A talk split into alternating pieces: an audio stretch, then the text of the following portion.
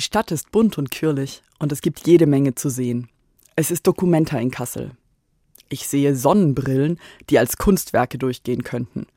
Traditionelle Gewänder aus verschiedenen Ländern und Klamotten, die ich nie freiwillig tragen würde, die aber wohl Haute Couture sind. Ich liebe es, am Friedrichsplatz zu sitzen und die flanierenden Menschen zu beobachten. Die meisten davon tragen ihre Dokumentarkarte um den Hals und sind darum leicht als Gäste zu erkennen. Das schafft Verbundenheit. Alle sind hier, um die Kunst zu genießen. Mich freut besonders, dass ich auch andere Zeichen der Verbundenheit erkenne. Frauen mit Kopftuch, orange gekleidete Mönche, Männer mit Schläfenlocken und einem Käppchen auf dem Kopf. Sie alle bekennen sich durch äußere Merkmale zu ihrer Religion.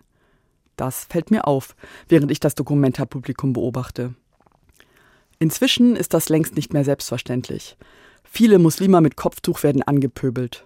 Manche jüdischen Männer tragen eine Baseballkappe, um die Kippa, das Käppchen, zu verdecken.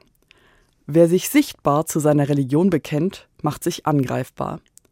Manchen Menschen ist jede Art von Religion verdächtig, und viele verschweigen lieber, dass sie glauben. Deshalb bewundere ich die muslimischen Frauen, die stolz Kopftuch tragen, ebenso wie jüdische Männer mit Kippa oder Schläfenlocken.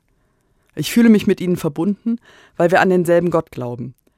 Und es bestärkt mich, wenn andere ihren Glauben so öffentlich zeigen. Als Christinnen und Christen haben wir kein deutliches äußeres Zeichen. Aber ich habe meine Kette mit dem Kreuz wieder hervorgeholt. Und manchmal bin ich mutig, gehe auf andere zu und sage, was ich fühle. Schön, dass Sie als gläubiger Mensch erkennbar sind. Gott segne Sie.